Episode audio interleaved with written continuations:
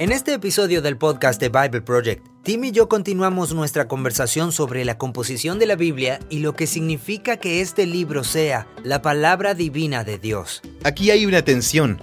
La Biblia surgió de la historia de Israel, pero eso también se cruza con otra afirmación que los autores de las escrituras hacen sobre estos mismos escritos, que también son palabra de Dios.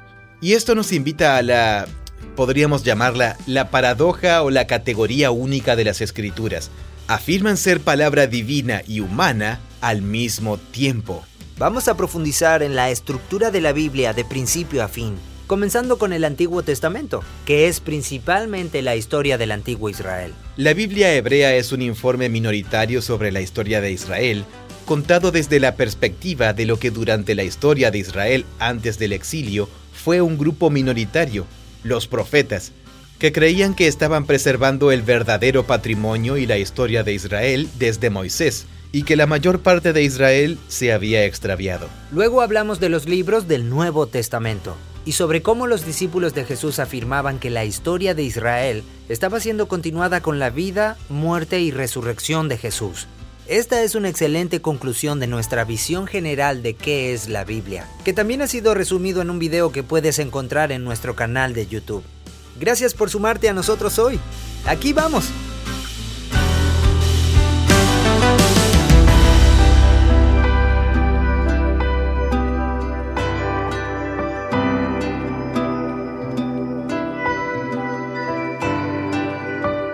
En el último episodio del podcast hablamos de cómo está constituida la Biblia. Dedicamos mucho tiempo a hablar de la diferencia entre la Biblia hebrea, la Biblia católica, la Biblia ortodoxa oriental y la Biblia protestante. Luego hablamos de la Biblia como literatura, eh, qué significa que sea un libro, hablamos de diferentes tipos de libros. Y luego creamos una especie de metáfora de la Biblia como proyecto artístico. Mm. Y pasamos un rato hablando de la genialidad literaria de la Biblia. Hablamos de la importancia que la Biblia tiene para nosotros como libro y de cómo eso es parte de nuestra identidad cristiana. Y después comencé a hacerte preguntas sobre las implicaciones que tiene todo esto en la forma en que le enseñamos la Biblia a los niños. Tuvimos una pequeña charla sobre eso. Así que en esta segunda mitad de la conversación me gustaría recorrer toda la Biblia y hablar de qué tiene adentro realmente y su orden y darle a la gente una visión general de eso. Sí, Genial. Bien. Esa no es una tarea fácil. sí, no es fácil. Resumir todo eso en un episodio del podcast. Eh, entonces, eh, si los lectores de la Biblia en español abren su Antiguo Testamento y van al índice, al principio, mm. no lo van a notar, pero el Antiguo Testamento tiene cuatro subdivisiones en la Biblia cristiana. ¿Como si el índice no lo dividiera en esas secciones? Eh, claro, no te muestra espacios entre ellos, solo es una larga lista de libros que van desde Génesis hasta Malaquías. Pero, ¿se podría dividir en cuatro secciones? Sí, eh, históricamente tienes lógica. Ok. Y es bastante evidente una vez que lo ves. La primera sección son los primeros cinco libros. Bien. Que desde algún punto de principios de 200 después de Cristo se llama Pentateuco. Mm. Que significa, bueno, penta. Penta. Y teucas. Es la antigua palabra griega para rollo. Mm. Entonces, el rollo de cinco. Entonces, Génesis, Éxodo, Levítico, Números y Deuteronomio. Sí. ¿Esos son los cinco? Sí, bien. El penta. Eh, em, el, pentateuco. exacto, sí. Tradicionalmente, de alguna manera, están conectados por la figura de Moisés. Bien. Así que eso cuenta una historia desde la creación hasta Abraham, mm. luego hasta el Éxodo. De ahí hasta que Israel está en el monte Sinaí atravesando el desierto y preparándose mm. para entrar a la tierra prometida. Sí, bien. Eh, Muchas historias clave ahí. Sí, sí. y luego termina con la muerte de Moisés. Mm. Después de eso viene otro gran bloque de libros.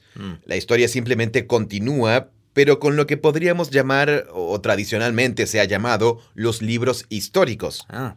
Entonces tenemos a Josué, quien nos lleva a la tierra prometida, los jueces, eso abarca un periodo en que Israel está en su tierra, organizado por tribus, pero sin estructuras de gobierno centralizadas ni nada.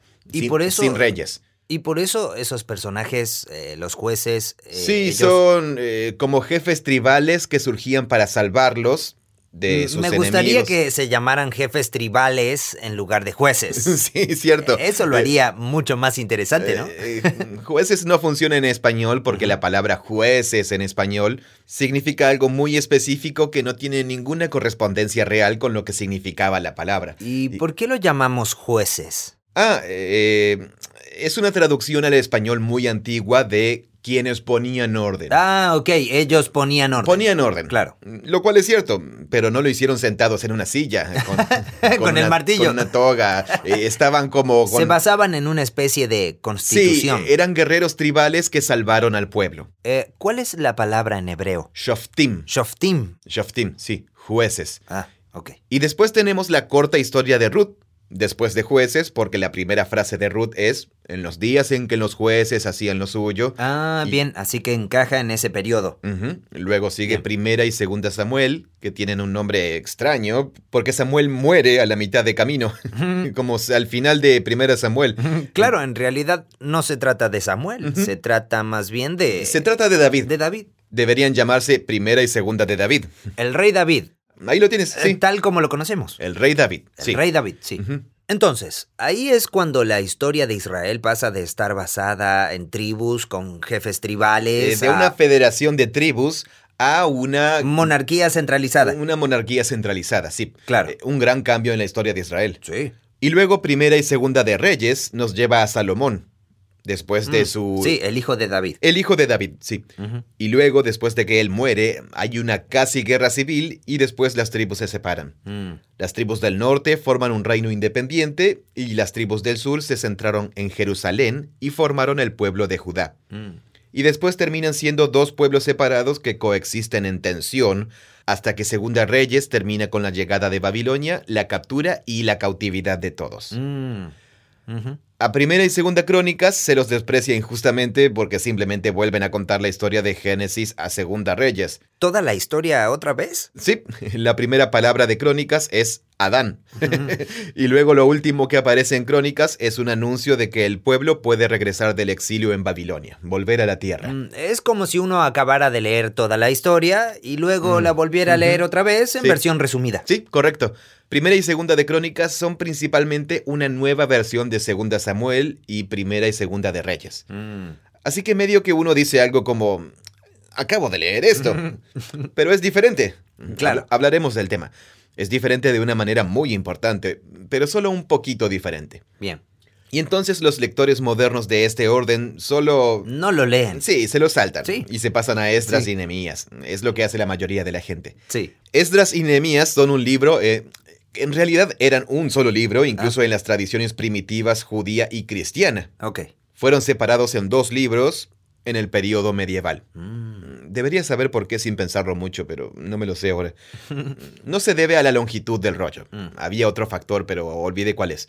Eh, y luego Esther es una historia ambientada en Persia Mm. sobre una comunidad judía que vive en Persia. ¿Durante el tiempo del exilio o durante el tiempo posterior al exilio? Después del exilio. Ah, ok. El exilio es como un recuerdo que está en el pasado. Pero todavía había personas judías entonces. Pero viviendo había ahí. una comunidad que vivía ahí y cuenta su historia. Ah, bien. Luego, después de todo eso... ¿Y esas fueron las primeras dos Sí, secciones? dos secciones, el Pentateuco y los libros históricos. Esos fueron todos los libros históricos desde Josué hasta Esther. Después das un volantazo al bajar por el índice y pasamos a los libros poéticos. Mm. Y así se organiza la siguiente sección. Son todos los libros poéticos. Tenemos Job, Salmos, Proverbios, Eclesiastés y el Cantar de los Cantares. Recuerdo que cuando era niño trataba de abrir la Biblia justo en la mitad y generalmente encontraba los salmos. Mm. Por lo general uno cae en los salmos. Sí, y es un libro gordo. Sí. Un libro grande justo claro, en el medio. muchas veces uno abre justo ahí. Sí, totalmente. Así que todos esos libros están Eh, unificados. Están todos en- enteramente... eh, Bueno, el 99% del contenido de todos estos libros es poesía. Ah, En conjunto están conectados con David y Salomón, aunque los libros de esa colección... Bueno, menos de la mitad de los 150 salmos están conectados con David explícitamente. Mm. Hay muchas otras personas que se mencionan como autores.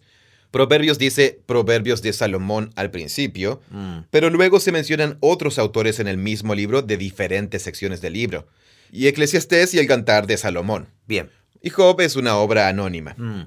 Después de los libros poéticos están los 15 libros proféticos. Ah. Los tres grandes. Los mayorcitos. Sí. Isaías, Jeremías y Ah, Ezequiel. disculpa, eh, lo siento, ya estamos saltando hacia adelante. Hay 17 libros en esta sección. ¿17 libros Sí, en esta sí, sección? totalmente. Eh, son 15 libros en el orden judío. Me estaba. Ah, vamos a hablar del orden judío. Lo haremos en un segundo, sí. Ah, ok. Tenemos los tres grandes, Isaías, Jeremías, y Ezequiel, y luego dos más pequeños intercalados ahí.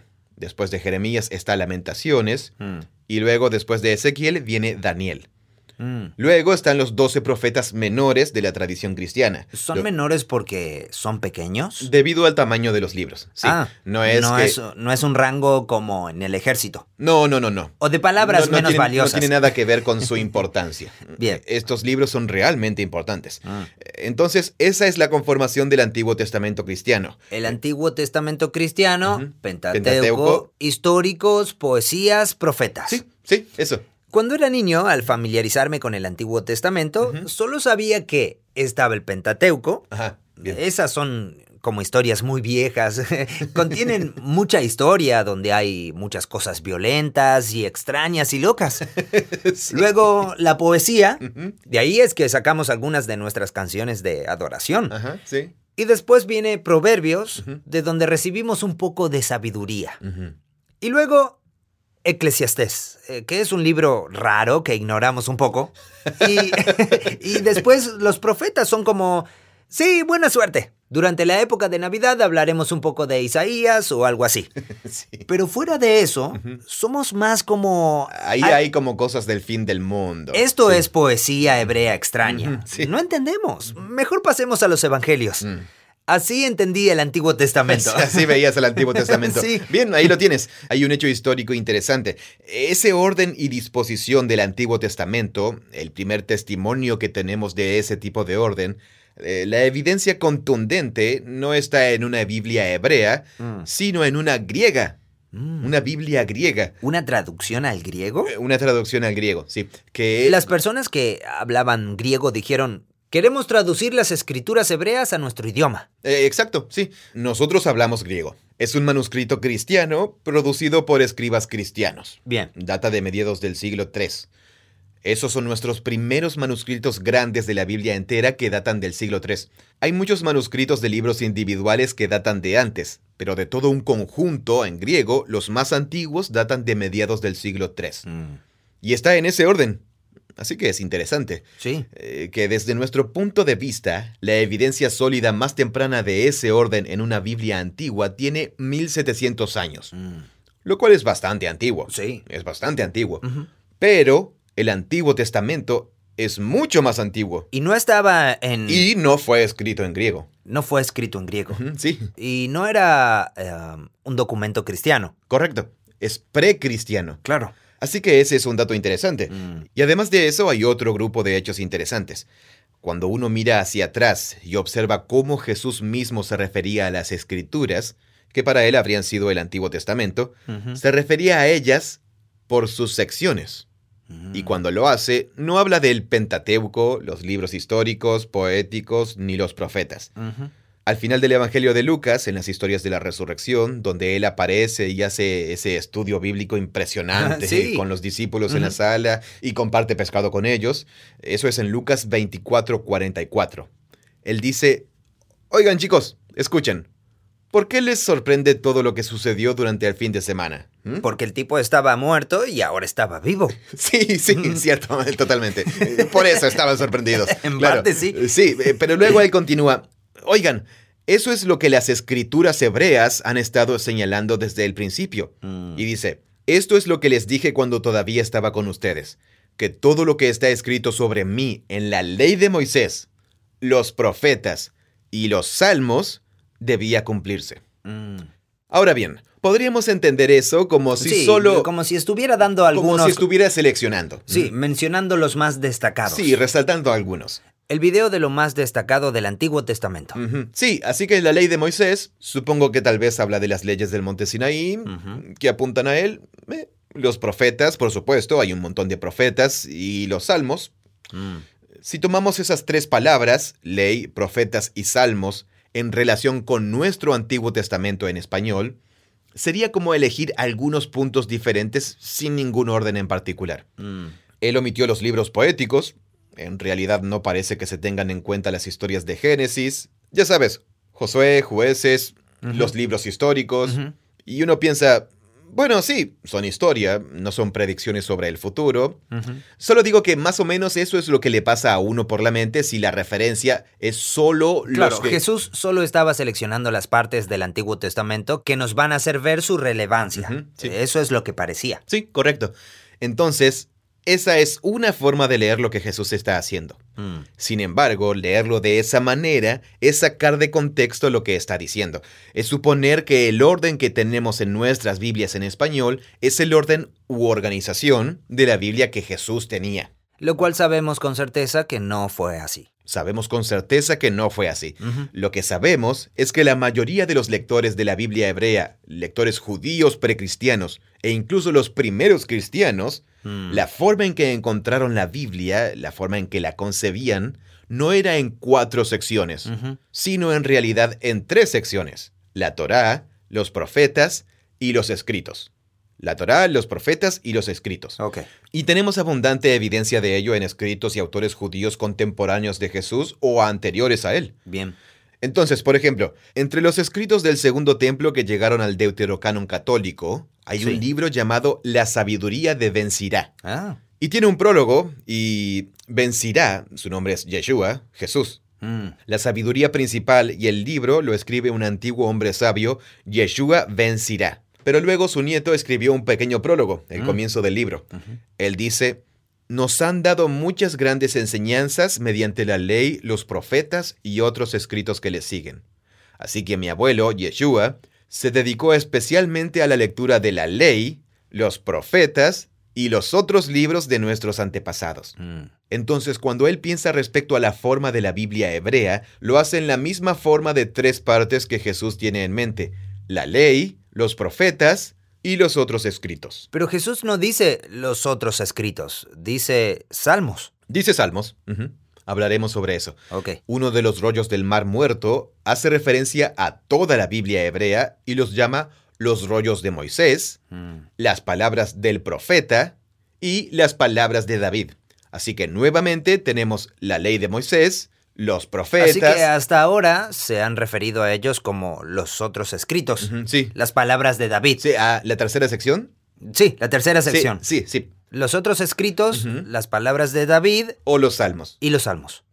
Y además, para rematar, Filón, que vivía en Egipto, un filósofo judío que escribía para un público griego, estaba tratando de obtener una audiencia en las escuelas filosóficas de Alejandría de Egipto eh, como filósofo judío. Eh, Él hace referencia a su Biblia bastante a menudo y se refiere a la forma de su Biblia como las leyes, los oráculos dados por inspiración mediante los profetas y los salmos. Junto con los otros libros en los que se incrementan el conocimiento y la piedad. Entonces tiene cuatro categorías allí. Bueno, eh, la ley, los oráculos dados por medio de los profetas y los salmos y los otros libros. Ah, eh, como una sola cosa. Sí, Los salmos y otros libros. totalmente, sí. Ujú. Eh, ahora, para la tercera sección, tenemos la ley y los profetas. Sí. Eso está bastante claro. Se ha vuelto estándar. Estándar. Eh, y también tenemos otra colección junto a esos dos. Tenemos a Jesús que menciona los salmos, tenemos los otros libros, tenemos a David y tenemos los salmos y otros libros. Así que hay una coincidencia de que la Biblia hebrea tiene esas tres partes y de que esa tercera sección está conectada con David, es decir, Mm. con los salmos. Ese es el único libro en el ¿Los que- escritos? los escritos, sí. Bien. Y luego, cuando observamos la forma de la Biblia transmitida a través de la historia del judaísmo, tiene exactamente esa forma de tres partes a la que se refiere el acrónimo Tanakh. Mm. T-A-N-A-K. Tanakh. ¿Y ese es un acrónimo? Eh, Es un acrónimo, sí. La T corresponde a Torah, Bien. que se refiere al Pentateuco, los Bien. primeros cinco libros.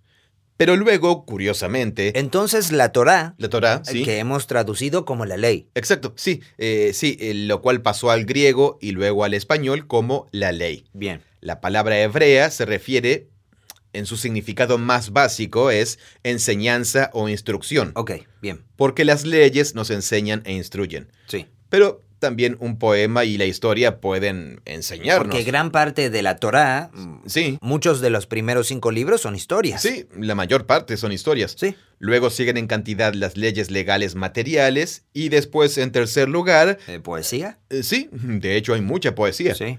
Todas esas tres enseñan, solo que de diferentes maneras. Así que tenemos la Torá. Esa es la T de Tanakh. La N corresponde a la palabra hebrea Nevi'im Mm. que es la palabra para profeta, la Torá, la ley, y los profetas. Mm. Así que en el orden en español, los profetas son últimos, mm. pero en el orden hebreo, los profetas vienen después de la Torá. Y mire lo que hay en los profetas. Los primeros cuatro libros de los profetas son Josué, Jueces, Samuel y Reyes. Esos son los libros históricos. sí, eh, dentro de nuestro orden cristiano en español, los consideramos históricos. En la tradición judía, esos libros son considerados libros de los profetas. Mm, porque en mi mente yo tenía la idea de que los profetas eran los libros de poesía de los tipos locos. Que hablan de cosas locas. sí. Pero Josué y jueces, esas son historias sobre la historia de Israel. ¿Por qué consideran que esos libros son proféticos? Sí, bueno, por varias cosas. Primero, la convicción que surge de la tradición judía de que toda la Biblia hebrea es una obra profética. Mm. Es el resultado y la obra de los profetas. Y estos libros son la historia de Israel contada desde el punto de vista de los profetas. Bien. En segundo lugar, estos libros en realidad se tratan del futuro de Israel. Están mm. generando esperanza para el futuro volviendo a contar la historia de su pasado. Así que no solo contaban la historia, por el simple hecho de contar la historia. Para efectos de archivo. Mm. Claro, en realidad en múltiples lugares del libro de los reyes, el autor dice, eh, oigan, escuchen, si quieren el registro completo de lo que hicieron Jeroboam mm, o... Todas las batallas. Sí, vayan y lean, él lo llama los anales de los reyes, y se refiere a esos libros constantemente. Eso nos muestra que Ah, el libro de los reyes en realidad no es principalmente una crónica histórica. Él ha tomado de crónicas históricas para crear una obra profética. Mm. Es decir, una obra que analiza la historia de Israel desde un punto de vista divino para generar sabiduría, enseñar sabiduría al pueblo de Dios y mantener la esperanza para el futuro. Bien. Y esa esperanza para el futuro tiene que ver con el reino de Dios venidero y el rey mesiánico, especialmente en este orden de lectura. Mm, así que se consideran libros proféticos porque la forma de la historia y el propósito de contar la historia es darnos esperanza para el futuro y darnos una perspectiva de por qué todo había sucedido de una manera particular. Y esa fue la perspectiva única que nos dieron los profetas. Sí, eh, el arco narrativo de esos cuatro libros, Josué, Jueces, Samuel y Reyes, es que fuimos a la tierra según los términos del pacto que hicimos en el monte Sinaí, y lo arruinamos todo, mm. a lo grande. Nuestros mejores reyes arruinaron todo a lo grande. Mm.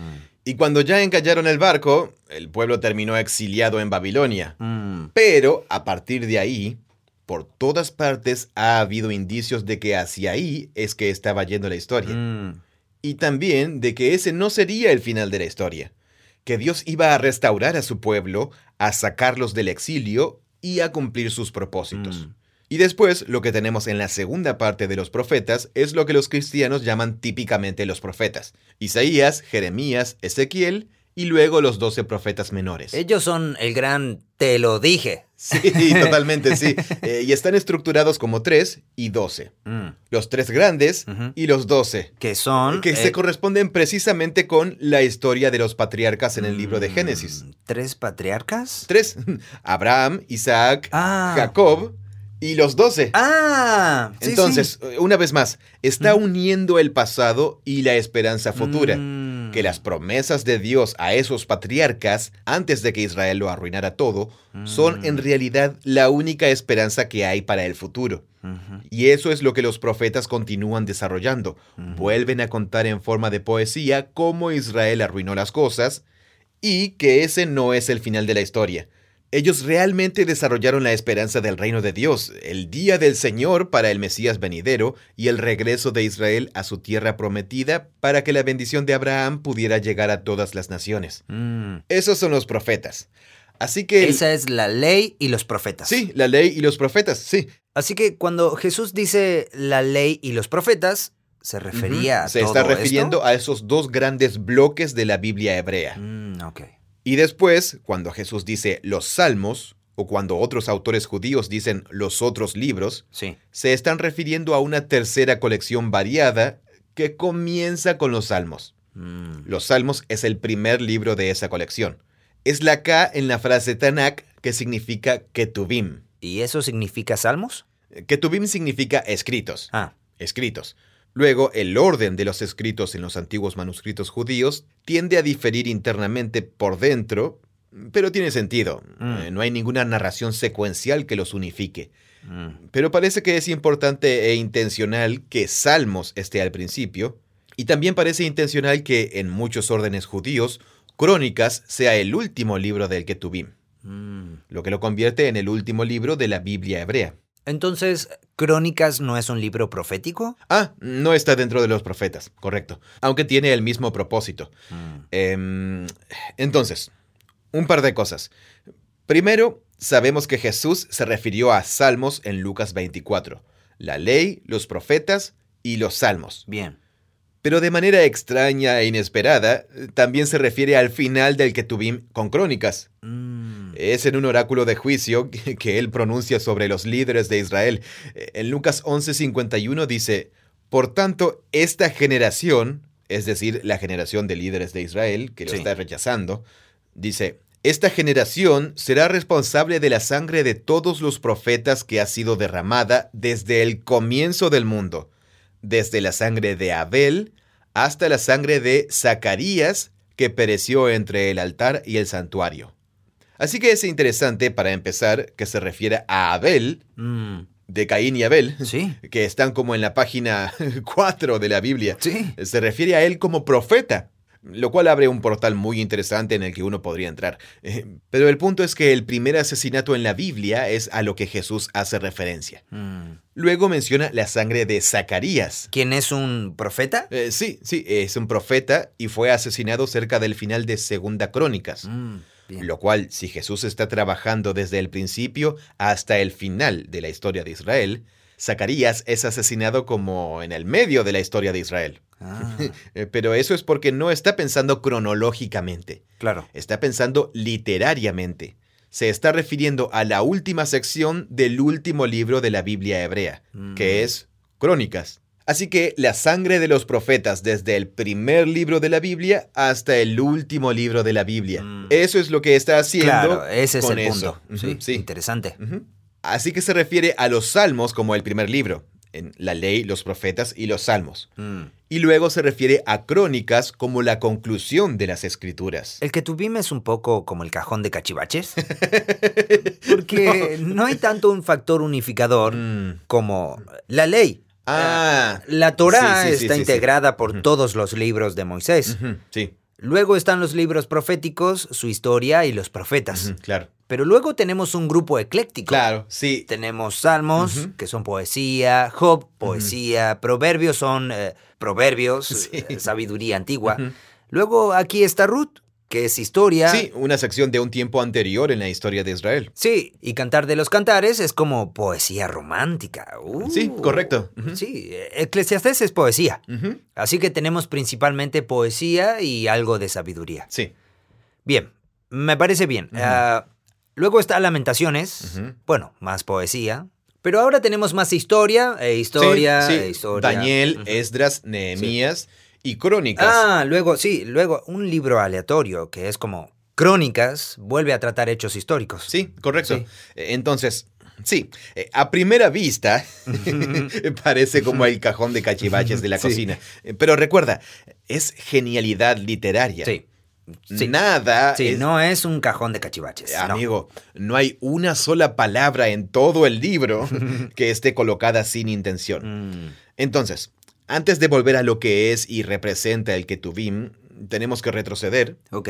Y pensemos, esta es una colección de rollos de pergamino. En la Biblia hebrea no tenían libros. Sí, no estaba todo unido. Claro, así que es una colección de rollos de pergamino que se considera y a la que se hace referencia como un todo unificado de tres partes. Mm. Y todos estos autores diferentes, todos estos sectores del judaísmo, Jesús en Galilea, los rollos del Mar Muerto, mm. un ex sacerdote junto al Mar Muerto, tenemos un maestro de sabiduría en Jerusalén, mm. tenemos todos estos filósofos judíos en Egipto, eh, y todos tienen el, conjunto, la idea de la Biblia en tres partes, aunque solo la han conocido en forma de rollos individuales. Es bueno pensar en eso, eso es útil para mí, porque nunca tuvieron todo unido. No. Así que nunca tuvieron a alguien que dijera, oigan, elaboremos una tabla de contenido. Los libros que conocemos hoy en día son una invención del periodo romano. ¿El códice?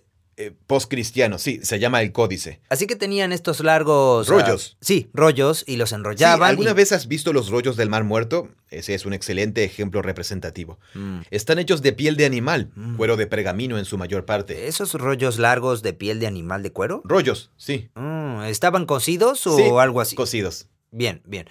Luego los enrollaban y, eso era un libro? ¿O un libro estaba dividido en muchos eh, rollos? Depende. Eh, en su mayoría, a cada libro individual de la Biblia hebrea le correspondía un rollo. Un rollo. ¿Un solo rollo? Sí. Eh, no se encuentran todos los libros de los cinco libros de la Torá en un solo rollo individual hasta un periodo posterior en el judaísmo. Era el rollo de la Torá. Y lo llaman el rollo de la Torá, sí. Muy bien. Entonces, eh, me estoy imaginando que soy un judío antiguo y tengo acceso a una colección de rollos. A la cual no accedía mucha gente. Sería como en tu sinagoga. Mm, sí, no mucha gente. Tu sinagoga. Y tengo que ponerlos en algún tipo de orden. Y tradicionalmente, la gente me diría algo como, bueno, estos cinco rollos son un grupo, una colección, y esta es la Torah. Y estos, ¿cuántos hay en la sección central? ¿Dijiste 17? Eh, son cuatro más 15. Entonces tenemos una colección de 19 rollos. Eh, en realidad, lo siento, los profetas menores siempre estaban conectados en un rollo. Ah, ok, está bien. Así que solo sería... Serían eh, cuatro rollos de los profetas. Cuatro. Ah, disculpa, serían... Doce. Eh, veamos. Josué, jueces, Samuel y reyes, cada uno sería uno. Bien. Y luego otros cuatro, Isaías, Jeremías, Ezequiel y los doce. Serían ocho rollos. Bueno, así que tenemos eh, esos cinco rollos sí. a los que llamamos Torah. Cinco rollos, luego ocho rollos son los teníamos ocho rollos y los llamábamos profetas. Y luego teníamos una colección de otros rollos a los cuales llamábamos ketubim, los escritos. Sí. Y esa tradición en cuanto a cómo iban juntos y a la concepción de verlos como una colección se fue transmitiendo. Claro. No estaba escrito en una tabla de contenido o algo así. Correcto, sí. ¿Así es como uno debe pensar en cuanto a esta colección de rollos? Sí, sí. Entonces... ¿Y los tres grupos juntos eran mis antiguas escrituras? Sí, esa es la idea. Bien. Entonces, se abre el portal y vamos más lejos. Eh, si quisiéramos crear algún tipo de sistema, algún tipo de sistema de enlace de referencias cruzadas para ayudar a crear una secuencia y un orden a partir de eso, y estuviéramos trabajando con la tecnología de los rollos, ¿dónde sería más probable que un editor que quisiera darle coherencia a esa gran colección hiciera su trabajo? Mm. Eh, es bastante obvio si se trabaja con la tecnología de rollos, porque se abren y o bien es el comienzo o lo has leído todo y la hoja exterior es el final. Sí, está bien. Así que si nos fijamos en los comienzos, en las primeras y últimas palabras de todos los libros de la Biblia hebrea, comenzaremos a notar cosas que son muy interesantes.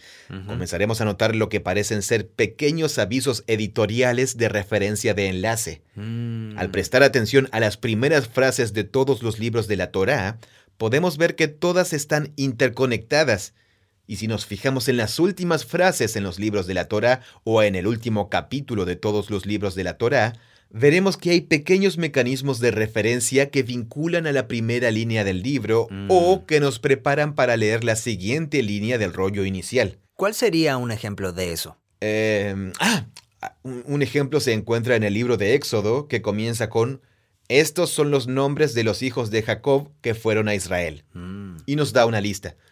Pero ya hemos leído esta lista antes. La leímos un par de capítulos atrás, cerca del final del libro de Génesis. Mm. Así que el comienzo de Éxodo en realidad recoge y considera toda una sección del final de Génesis y lo convierte en el comienzo de la historia del Éxodo.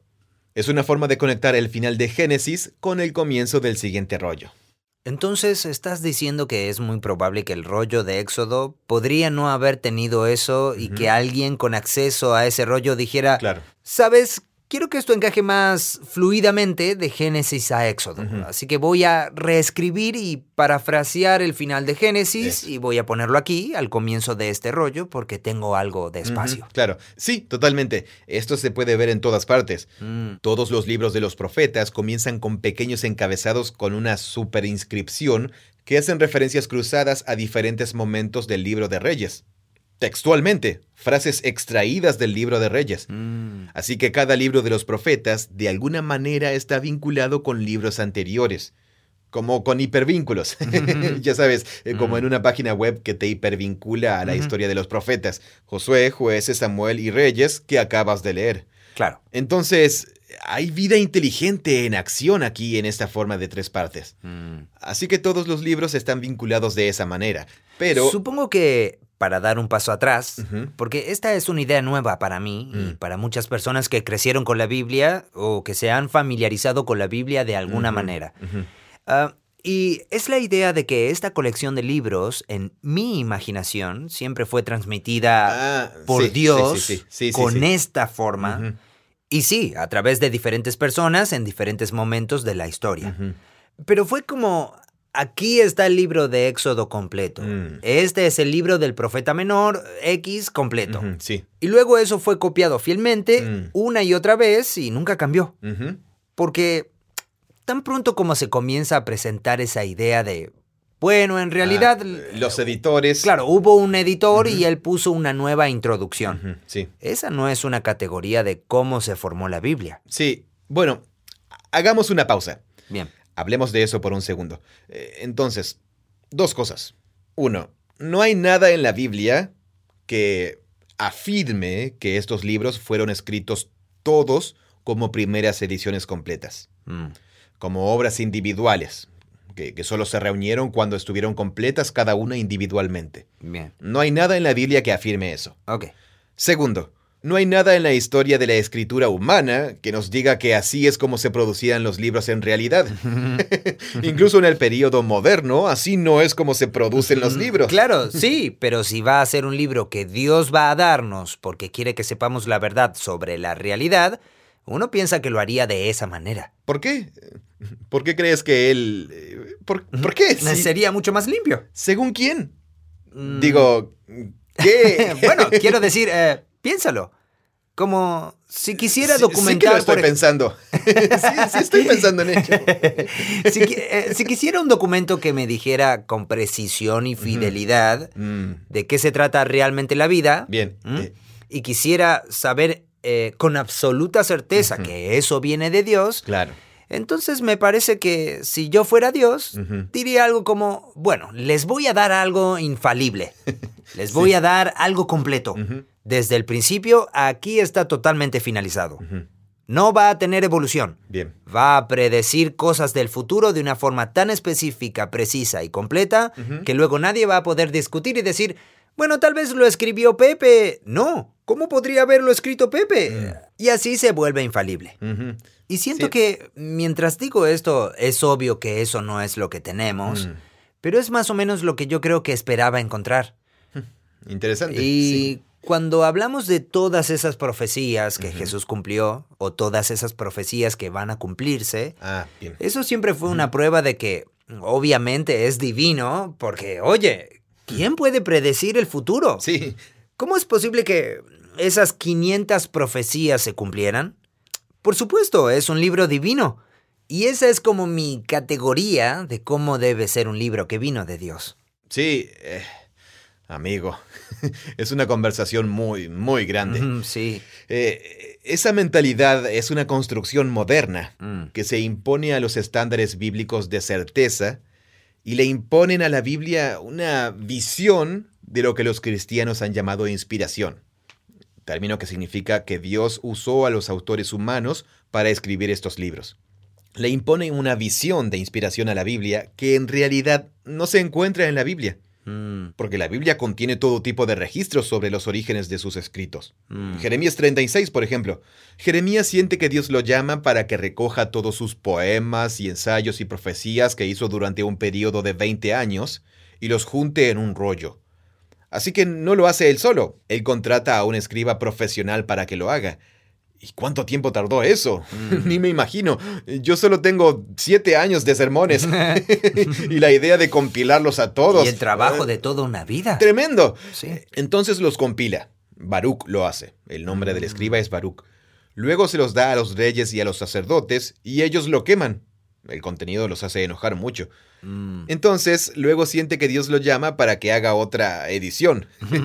Todo esto está en Jeremías 36, capítulo 36. Así que hacen una segunda edición.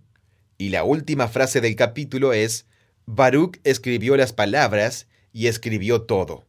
Y luego la última frase es, y fueron añadidas sobre ellas muchas otras palabras semejantes.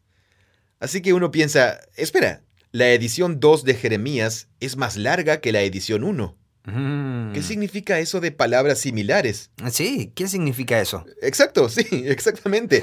Hay como ocho interpretaciones de lo que eso podría significar. Mm. ¿Existen otros poemas de Jeremías que olvidó incluir en la edición 1? Mm. ¿Es poesía de Baruch? ¿Es de otra persona, pero relacionada con los mismos temas? También es desquiciadamente ambiguo. Pero al menos nos dice que este libro pasó por múltiples ediciones y un proceso de expansión a través de esas ediciones. Sí. Y eso se puede ver en el libro de Proverbios también. Al principio dice Proverbios de Salomón, mm. pero si terminas el libro y prestas atención a los títulos de las diferentes pequeñas colecciones, también tienes dichos de los sabios, y además los dichos de Salomón que los hombres de Ezequías pusieron en el libro 200 años después de Salomón. Mm. Y luego el libro concluye con una colección de acertijos de un tipo llamado Agur, que no tenemos idea de quién es, eh, porque no es un nombre hebreo. Mm. Y le siguen los dichos de un rey, un rey no israelita, llamado Lemuel. Pero nos dice que en realidad es sabiduría que su madre le enseñó. Entonces, ¿alguien compiló todo eso? Eh, claramente. Alguien mucho después de Salomón hizo la compilación. Creo que hablamos de eso cuando estábamos conversando sobre proverbios y yo estaba luchando con lo mismo. Totalmente, sí. Que es, esa no es la versión limpia de mm. la escritura divina que yo tengo. Sí. Como un tipo que viene y dice, ¿sabes? Eh, voy a compilar un montón de acertijos y dichos muy buenos de israelitas y no israelitas y voy a ponerlos juntos aquí. O sea, no nos metamos en ese portal, eh, pero quiero decir... Eh, eh, esto es lo que está en la raíz. Esto es importante. No creo que hayamos hablado de esto anteriormente. Debajo de esa construcción moderna que ve a la Biblia como una serie de tablas de oro que cayeron del cielo, hay una visión de cómo Dios obra en el mundo mediante su espíritu. Sí. La cual sería, si Dios está actuando en el mundo, significa que los humanos no lo están. Sí, se puentean. O, si hay humanos involucrados, es solo incidental. Como si sus cerebros fueran interferidos y mm. solo escribieran esos rollos en un trance sin entender nada. Mm. Pero debajo de eso está la idea de que si los humanos están haciendo algo, Dios no lo está. Mm. Si Dios está actuando en algo, los humanos no están involucrados o solo lo están de forma incidental. Y eso es completamente ajeno a la visión del espíritu, la obra del espíritu en la Biblia. Eso hace que las cosas sean mucho más complicadas. Hace que... Sí, totalmente. Significa que Dios ha elegido actuar en la historia de la humanidad a través de los humanos. Claro. Y ese es el mismo problema con la doctrina cristiana de la encarnación, de que Jesús es totalmente humano y totalmente divino. Mm. Jesús no cayó del cielo hablando en marciano, ¿verdad? Cierto. Él nació y fue criado hablando arameo, mm, ¿sabes? Sí, nadie lo habría entendido si hubiera hablado en marciano. Sí, pero de alguna manera esperamos que la Biblia haya caído del cielo casi independientemente de sus orígenes. Sí. Y esperamos que haya sido escrita y producida de una forma que no se parezca a ninguna otra forma de producción de mm. libros en ese periodo. Claro. Una vez más, creo que ahí le estamos imponiendo un conjunto extraño y ajeno de supuestos a la Biblia. Ok, bueno, ah, eso sacude el cerebro. Sí, es un nuevo paradigma que se basa en evidencia histórica real. Sí, creo que, que lo que lo hace incómodo es que luego la pregunta se convierte en bueno, si un libro bíblico puede editarse y si esa edición fue inspirada por Dios... Claro, eh, eso es parte de cómo Dios... Eh, el resultado final es que Dios le habla a su pueblo a través de esos escritos. Y esos escritos han surgido de muchas maneras. Entonces, ¿Cuándo se completa? Mm, ah, ¿Cuándo se completa ese proceso? Sí, sí, sí. Desde nuestro punto de vista, ahora miramos hacia atrás y decimos, esto está completo, no se metan con esto. Sí, es la última edición. Lo hemos finalizado, así que eso debería... ¿Cuándo es la última edición? ¿Cuándo fue la última edición? ¿Y esa última edición fue la última edición de Dios finalizada? establecer cuál es la redacción de la última edición es el objetivo de todo un campo de erudición bíblica llamado crítica textual. Mm. Y yo me enamoré de ese campo. Mm. Hice mi tesis sobre un tema nicho de este campo, mm. porque incluye antiguos manuscritos hebreos, los rollos del Mar Muerto, antiguos manuscritos griegos y arameo antiguo. Oh, es tan asombroso. La historia textual de la Biblia es pública, abierta a mucha investigación histórica. No hay secretos. Y es compleja. No es simple. Claro. Pero, una vez que te has sumergido en todo ello, podemos decir con razonable seguridad que conocemos la historia del texto bíblico y que sabemos con certeza cuál fue la edición final básica de la Biblia. Mm. Pero ha requerido mucho trabajo. ¿Y qué entendemos por última edición? Bueno, es complicado. sí, suena complicado. Lo es. Es complicado porque tiene que ver con... Mm. Bueno, ¿Qué testigos del texto manuscrito tenemos?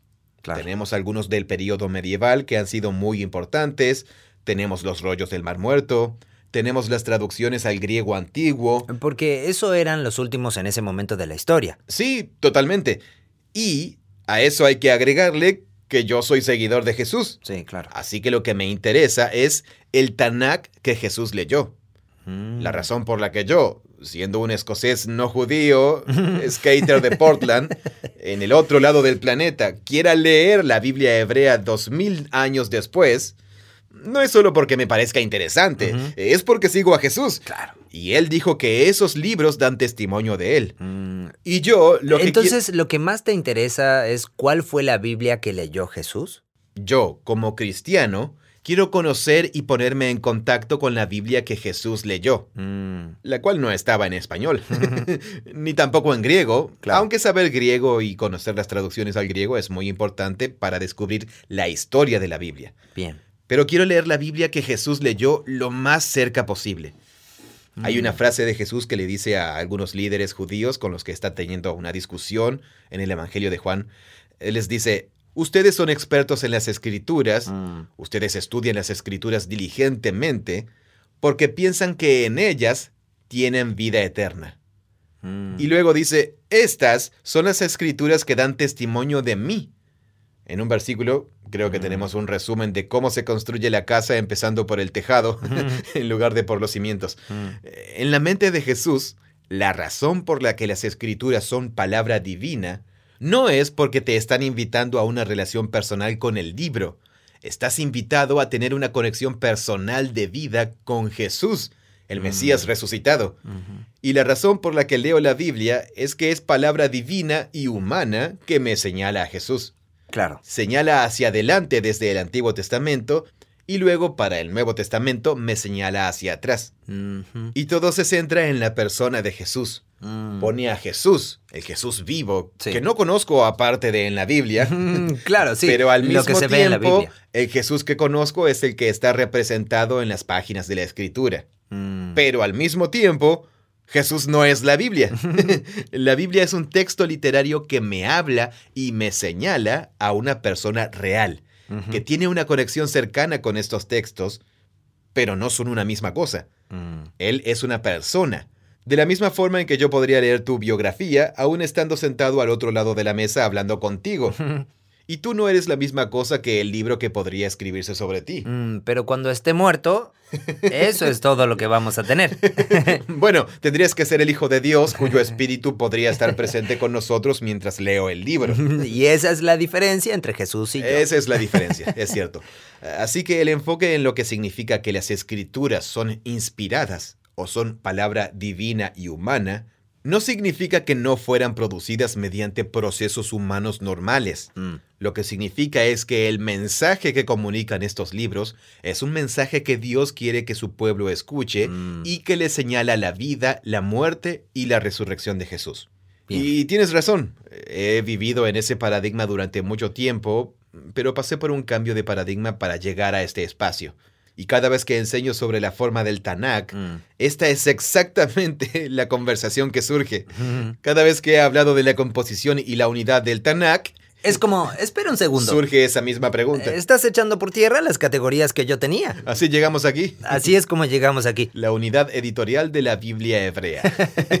Entonces, eh, para ir terminando esta conversación sobre el Antiguo Testamento, nosotros, los cristianos, protestantes y católicos, lo llamamos Antiguo Testamento. Sí, sí. En hebreo eran solo las escrituras. La Biblia, las escrituras, sí. Y también se lo refiere como Tanakh, porque es un acrónimo de las tres partes. Correcto. T-N-K. Torah, Nevi'im, Ketuvim. Nevi'im, Ketuvim.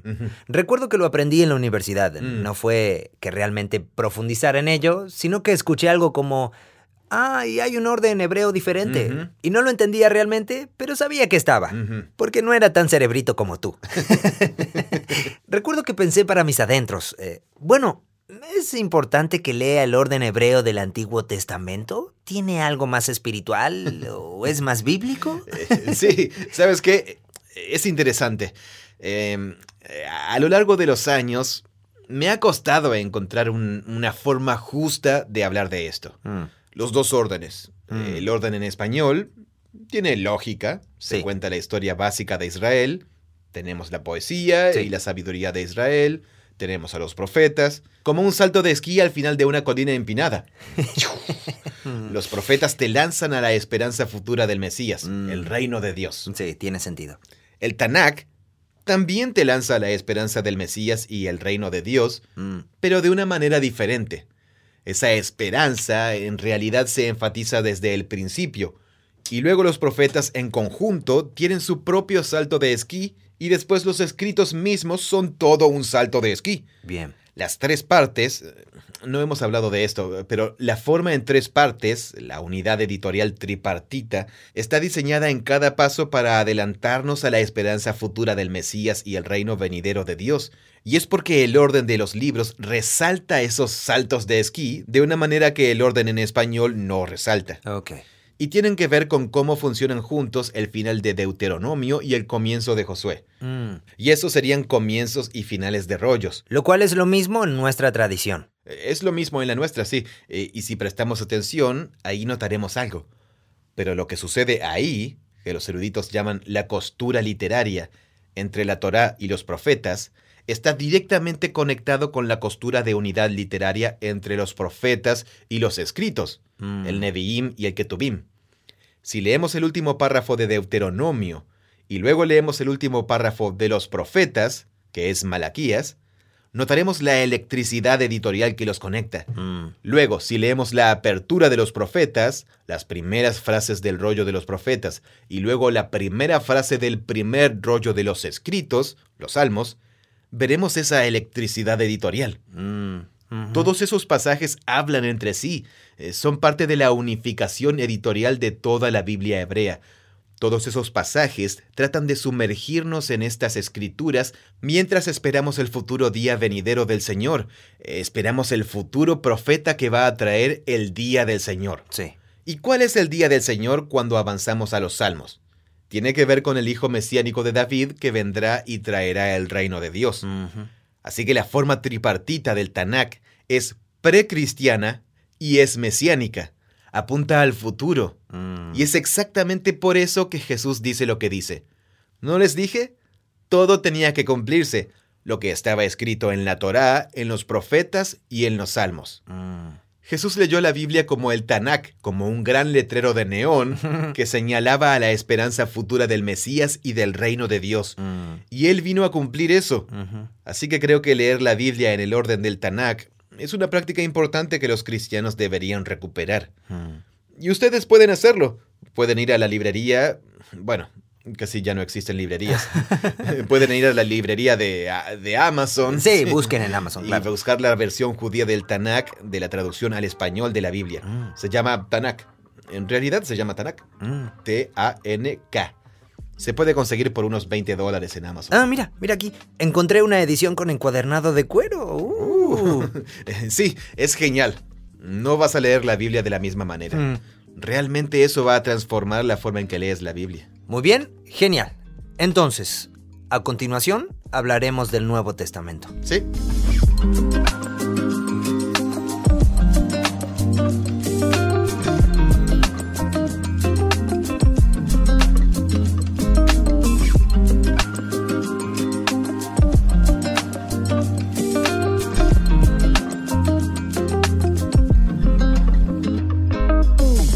Ok, ese es el Tanakh. Hablemos de la composición del Nuevo Testamento rápidamente. Bien, eh, estamos hablando de 27 libros. Bien. Que surgieron de los acontecimientos que desató Jesús de Nazaret. Y todos fueron escritos por judíos israelitas que se convirtieron en discípulos de Jesús. Bien. Y luego ellos... ¿Durante el segundo templo? Durante finales del periodo del segundo templo, sí. Bien. Y luego, cuando el movimiento de Jesús se extendió después de su muerte y resurrección, cierto grupo que Jesús designó se convirtió en esas figuras que llamó apóstoles. Mm. Y todos los libros del Nuevo Testamento surgen de ese círculo de apóstoles. La mayoría fueron escritos por apóstoles, o algunos fueron encargados por ellos o se originaron por ellos, incluso si no fueron escritos por los apóstoles mismos. Mm. Así que tenemos cuatro relatos de la vida de Jesús conectados con los apóstoles. Pedro, Mateo. ¿Con cuál está conectado Pedro? Ah, con el Evangelio de Marcos. Ah. Mateo con Mateo. Y el Evangelio de Lucas es complicado. Muchas personas lo asocian con el círculo de Pablo, porque sabemos que Lucas era colaborador de Pablo. Ah, sí. Y luego Juan. Seguido a esto, después de los cuatro relatos de Jesús, aparece el libro de Hechos, sí. que también es del mismo autor del Evangelio de Lucas, que termina con Pablo difundiendo el Evangelio hasta Roma. Después tenemos una colección de las trece cartas de Pablo dirigidas a siete iglesias en total, es interesante. La primera fue a Roma. Terminamos Hechos. Pablo está en Roma. Claro. Luego pasamos la página y tenemos la carta de Pablo a la iglesia de Roma. ¿Que es una de sus cartas más tardías? Sí, así es, sí. Fue escrita al final de su carrera. Ah, y un hecho muy interesante es que esas cartas están ordenadas por su extensión, ¿verdad? Están ordenadas por su extensión, no por su fecha. Por fecha, claro. Por eso Filemón es la última. Mm, así que y ese Romanos es la primera. Sí. Y ese orden Hmm. Eh, en realidad tengo pendiente investigar más sobre el orden de la colección de las cartas paulinas. Hmm. Eh, ese orden oculta algunas relaciones interesantes. Nos hace pensar que Romanos es la primera, aunque de hecho es una de las expresiones más tardías y maduras de toda su teología. Pero es la más larga, por eso se puso primera. Es la más larga, sí. Hasta donde sabemos, Primera Tesalonicenses, por razones complejas, parece ser la primera carta que escribió Pablo. Mm. Y también hay una relación importante, por ejemplo, entre Colosenses y Filemón. Eh, creo que fueron pensadas para ser leídas consecutivamente, como si mm. estuvieran conectadas, porque se refieren a las mismas personas. Pero va, Efesios, Colosenses. Pero en lugar de eso es. Em, sí, Efesios, Filipenses, Colosenses. Correcto, sí. Entonces. Ah, ¿Podemos hablar de los evangelios muy rápidamente? Mm. Ya que estamos hablando del orden. Ah, sí, eso es. ¿Cuál es la tradición del orden de los evangelios? Ah, sí, amigo. Eh, para eso también tengo más investigación pendiente. Eh, sé que el orden que pone a Mateo como el primero de los cuatro es bastante antiguo. Y con antiguo me refiero a mediados del siglo I, mm. de cuando data nuestra primera evidencia de que los cuatro fueron escritos y compilados. Mm. Pero históricamente, el consenso entre eruditos del Nuevo Testamento, que creo que es correcto, es que el Evangelio de Marcos es el más antiguo, mm. el primero, y que Mateo y Lucas se basaron en Marcos como una de sus eh, fuentes, porque sabía que venía del testimonio de Pedro. Claro. Y después Juan es el último que se escribió de los cuatro pero todos fueron escritos antes de finales del siglo I. Entonces pusieron a Mateo primero. Ah, sí, eh, tengo una corazonada, y mi corazonada es más como si estuviera escuchando a otros eruditos decirlo. Mm. Eh, Mateo es fácilmente el más accesible, y es la versión de la vida de Jesús que está diseñada principalmente para enseñarse en la comunidad de una iglesia local. Aprendí eso de la experiencia porque lo hice. Cierto, ustedes tuvieron ese estudio bíblico, sí, Y en realidad, parte de la razón por la que defendí que se dedicara un año y medio de los domingos en la iglesia local donde contribuía con la enseñanza fue que Mateo diseñó este evangelio para que se le enseñara a una comunidad viva. Mm. Por eso reunió todas las enseñanzas de Jesús que se encuentran en diferentes lugares en Marcos, pero en Mateo están organizadas todas en cinco bloques muy bonitos de las enseñanzas de Jesús. Mm. Mateo es súper metódico en la forma en que presenta las cuatro historias. Mateo es un excelente evangelio para enseñarle a una iglesia entera si queremos orientarla hacia la historia completa y las enseñanzas de Jesús. Mm, ¿Es más completo? Eh, sí, es... Bueno, con completo me refiero a que Mateo trata de hacer una presentación integral y completa de Jesús de manera metódica en términos de cómo diseñó la historia primero con una narración y luego bloques de enseñanza, mm. más narración y más bloques de enseñanza. Entonces, en realidad no sabemos por qué se ordenaron de esa manera. No fue simplemente como, bueno, van en orden de extensión, como con las epístolas. No, no es en orden de extensión, claro. Bien. Eh, en mi lista de deseos de Amazon tengo dos grandes tratados sobre la formación del canon de los cuatro evangelios, pero okay. mucho de eso tiene que ver con nuestra evidencia de manuscritos y también... Porque es un poco extraño que Lucas no fuera el último. Lo sé. Y estuviera en pareja con Hechos. Sí, Lucas obviamente escribió dos obras que van juntas. Mm. Pero en algún momento las primeras comunidades de la iglesia consideraban que era más valioso ver a Lucas como parte de esta colección en cuatro partes de los evangelios. En vez del volumen. A que estuviera en el volumen en dos partes de Lucas y Hechos. Porque fácilmente podría haber sido Mateo, Marcos, Juan y luego Lucas y Hechos. Exacto. Pero no es así. Sí, tal cual. Y debido a que Mateo, Marcos y Lucas tienen una relación única porque se basaron en una fuente común. Mm, van juntos. Se han preservado como una tríada. Entiendo. Ok, y luego llegamos a las cartas de Pablo. Hablemos sobre ellas. Hay más cartas después de eso. Luego está el... ¿Qué, mm, haces? Estaba ah, buscando... Ah, la lista de los 10 mejores apóstoles. Sí. sí. Entonces, está Pedro y luego Juan. Pedro escribió dos cartas como cartas circulares para muchas comunidades de iglesias diferentes. Mm. Luego están las tres cartas de Juan, primera, segunda y tercera de Juan, la primera de las cuales es la más larga. Mm. Primera de Juan ni siquiera es una carta, es un sermón cristiano primitivo. Mm. Y después tenemos al... ¿Están en orden de extensión o fecha o algo? Ah, no es evidente por sí mismo cuál era el orden de escritura. Hay muchas opiniones al respecto. ¿Pero están en orden de extensión? Están en orden de extensión, sí. Largo, mediano, corto. Sí, correcto. Tenemos la carta de Santiago, el hermano de Jesús, mm. aunque algunas personas piensan que es el apóstol Santiago, que fue uno de los doce, el hijo de Zebedeo. Mm. Pero la posición mayoritaria, que creo que es la más probable, es que es el hermano de Jesús. Mm. La siguiente carta es Jacob. No, disculpa, Santiago. Santiago, sí, también más literalmente Jacob. Jacob, sí, disculpa. Eh, su nombre en hebreo es Jacob. Jacob. Jacob, sí. Eh, luego, Judas, también es el hermano de Jesús. Mm. Él no estaba en el círculo de los doce, pero sabemos que los hermanos de Jesús se convirtieron en misioneros mm. y líderes de la iglesia después de él. Mm. Pablo menciona eso en su primera carta a los Corintios. No vamos en orden, en orden canónico. Eh, eh, después también tenemos un sermón cristiano primitivo anónimo en el Nuevo Testamento, hmm. en forma de carta, que es Hebreos el cual tradicionalmente durante una parte de la historia de la iglesia estuvo asociado con Pablo. Sí. E incluso algunos manuscritos primitivos se incluyó dentro de la colección de cartas de Pablo. Mm, canónicamente el orden es... Eh, ok, el orden de las cartas del Nuevo Testamento entonces pasa de las cartas de Pablo a Hebreos y, luego... La carta anónima. Sí, la carta anónima. Luego Santiago. Mm. Dos cartas de Pedro, tres cartas de Juan y una carta de Judas. Ok, ¿esas son las epístolas? Esas son las cartas del Nuevo Testamento, sí. ¿Y existe alguna razón que tú sepas por la que se ordenaron así? Eh, o sea, tiene sentido que la correspondencia de Pablo que salió a la luz, las mm. cartas que se volvieron virales, se compilaran.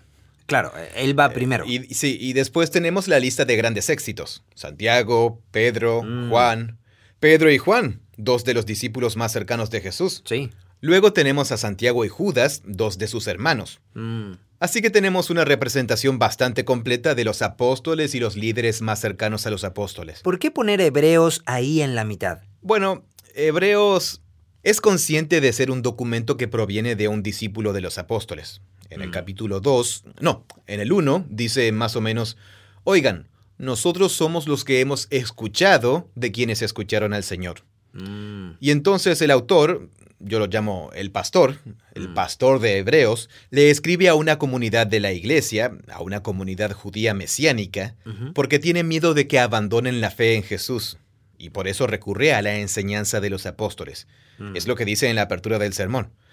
Entonces, no lo sabemos. Hebreos es muy interesante. Sí, claro. Pero de nuevo, esto es entrar en la historia del canon porque la forma en que esas cartas llegaron a la cima no fue mediante el voto de los concilios, Mm, fue gracias al crecimiento del movimiento de Jesús y las cartas y la literatura que surgieron de los apóstoles que se volvieron virales y llegaron a los primeros lugares. mm. Y Hebreos estaba en esa lista, aunque no fue escrita directamente por un apóstol, al menos no lo dice el documento en sí mismo, Mm. como sí hacen las cartas de Pablo o de Pedro Claro. pero sí afirma que se basa en las enseñanzas de los apóstoles originales, y así llegó a los primeros lugares. Claro. Y es poderosa. Sí. Hebreos es poderosa. Sí, tiene mucho impacto. Y entonces todo termina con Apocalipsis. Sí, el apocalipsis judeo-cristiano, Un apocalipsis judeo-cristiano. o un judío cristiano que escribió un apocalipsis. sí. Y Apocalipsis sabemos lo que son por otros libros del Antiguo Testamento, ¿verdad? Em, sí, O sí. eh, es. eh, hay partes de los libros proféticos de la Biblia hebrea que nos dan un mensaje a través de un profeta que tiene un sueño o una visión fantástica y que luego se encuentra con algún tipo de mediador, generalmente una figura de tipo angelical, que le explica cuál es el significado de su sueño o visión. Bien. Ezequiel Ah, claro. tiene uno Sí. de esos. Isaías y Zacarías. Y así en el judaísmo del Segundo Templo, esos medios de comunicación, eh, pensemos en la analogía del proyecto de arte, Ah, serían una de las formas en las que Scott... Ah, eso podría ser la parte de palabra hablada. sí, un poco de palabra hablada, sí. Sí, poesía. Era- sí, era como, ah, esta es una de las secciones apocalípticas Sí. de que hay un sueño o una visión y se explica. Sí, probablemente esto es danza interpretativa. Una salvaje danza interpretativa, sí. Eh, así que de eso en la literatura increíblemente productiva de las comunidades judías del Segundo Templo alrededor de Jerusalén, se produjeron libros completos que eran apocalipsis. Mm, Los más significativos a lo largo de la historia han sido un libro llamado Primera de Enoch, un libro llamado Cuarto Esdras mm, y Segundo Baruch. mm. Esos son los más significativos. Y su redacción es muy parecida al libro de Apocalipsis del Nuevo Testamento. Un profeta tiene un sueño o una visión, símbolos fantásticos, y luego se interpretan y se hacen relevantes para la comunidad que el autor le quiere escribir. Mm, Y por lo tanto, lo que tenemos en Apocalipsis es a Juan. Sí. Ya sea el apóstol Juan o un profeta judío cristiano que viajó por las siete iglesias a las que les escribe, pero que no es el apóstol. Ah, ¿No lo sabemos con certeza? Eh, hay argumentos fuertes en ambos sentidos. Pero sí, él tuvo una serie de sueños o visiones y luego las compiló todas en una obra literaria increíblemente profunda y sofisticada que él llama La Revelación de Jesús. Mm, Y este libro también surge de la vida de la iglesia primitiva, al igual que todas las otras cartas. mm. Pero él es consciente de que él mismo le habla a toda la comunidad de seguidores de Jesús en Sí. todo el mundo y está tratando de motivarlos para que sean fieles a la luz de la persecución que él sabe que está en el horizonte. Tiene sentido que este sea el último libro Mm. porque habla muy específicamente del final de la era. Sí, el Apocalipsis es por naturaleza, el profeta tenía un sueño o una visión Mm. y les daba... Los eruditos hablan de dos dimensiones que se abren para el profeta.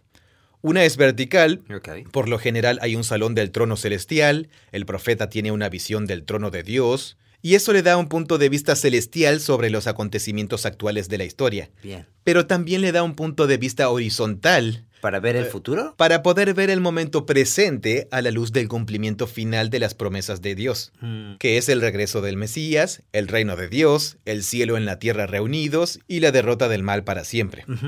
Entonces, los apocalipsis dan un punto de observación celestial de la historia, Lo que está pasando ahora. porque ven los acontecimientos actuales a la luz del resultado final de la historia en el reino de Dios. Ok. Obviamente es apropiado que el Apocalipsis sea la piedra angular de la Biblia cristiana, porque trata sobre cómo termina la historia Mm. y por lo tanto cómo vivir en el presente a la luz del final de la historia. Mm. Así que hay una pregunta. ¿Juan era consciente de que estaba escribiendo el último libro de la Biblia?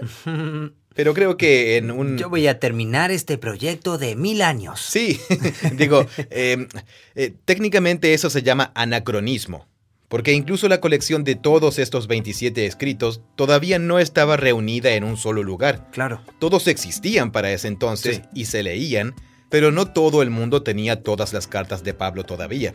Aún estaban circulando. Claro.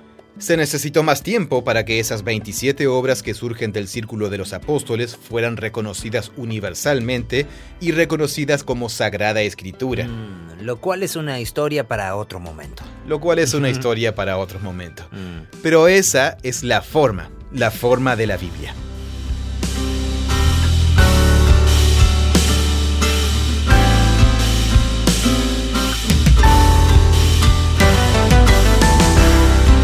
Eso es todo en nuestra conversación de hoy sobre qué es la Biblia. Pueden buscar el video que hicimos sobre este tema. Está en nuestro canal de YouTube. youtube.com barra Bible Project Español. También está en nuestro sitio web spa.bibleproject.com.